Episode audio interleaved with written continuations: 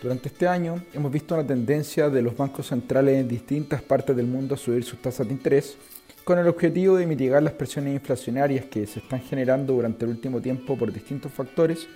que provienen tanto por el lado de la oferta como por el lado de la demanda global. Por el lado de la oferta, la situación de la pandemia generó que la producción y la distribución de bienes alrededor del mundo sufriera un deterioro producto de los confinamientos, generando una escasez que aún no ha podido recuperarse del todo, sobre todo considerando la política cero COVID que aún mantienen en China, que es uno de los principales actores en el mercado de bienes a nivel mundial. Por el lado de la demanda, también han existido presiones para un aumento de la inflación, ya que en ese contexto de restricciones en la oferta de bienes, la demanda fue impulsada por una mayor flexibilidad en las políticas monetarias de los distintos bancos centrales en el mundo, que tenían sus tasas en niveles muy bajos, mientras que también muchos gobiernos estimularon la demanda a través de transferencias fiscales hacia las personas.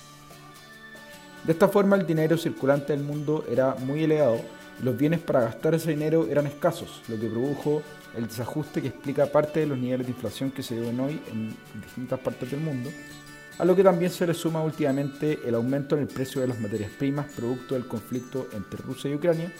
y la depreciación en las monedas de algunos países como es el caso de Chile. Por esto es que hoy los bancos centrales se encuentran en el proceso de retirar dinero de las economías, lo que se traduce en alzas en las tasas de interés.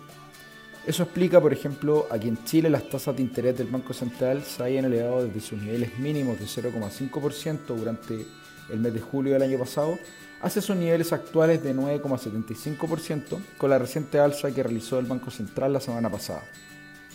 Lo mismo, pero con cierto nivel de rezago, están realizando los bancos centrales de Estados Unidos y de Europa, donde para el caso de Estados Unidos, la Reserva Federal aumentó también su tasa de referencia en 75 puntos básicos en su última reunión, siendo la mayor alza desde 1994, y se espera que en su reunión de la próxima semana repita, ahí un movimiento en, en una misma magnitud.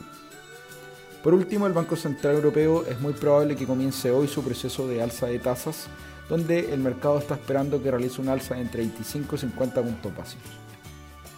De todas maneras, eh, en este contexto de mayor volatilidad y donde las tasas de interés están más elevadas, elevadas perdón, creemos que existen oportunidades de inversión, ya que el retorno que están ofreciendo las inversiones en renta fija están siendo más atractivos, por lo que últimamente hemos estado recomendando aumentar las exposiciones a esta clase de activos en nuestros portafolios.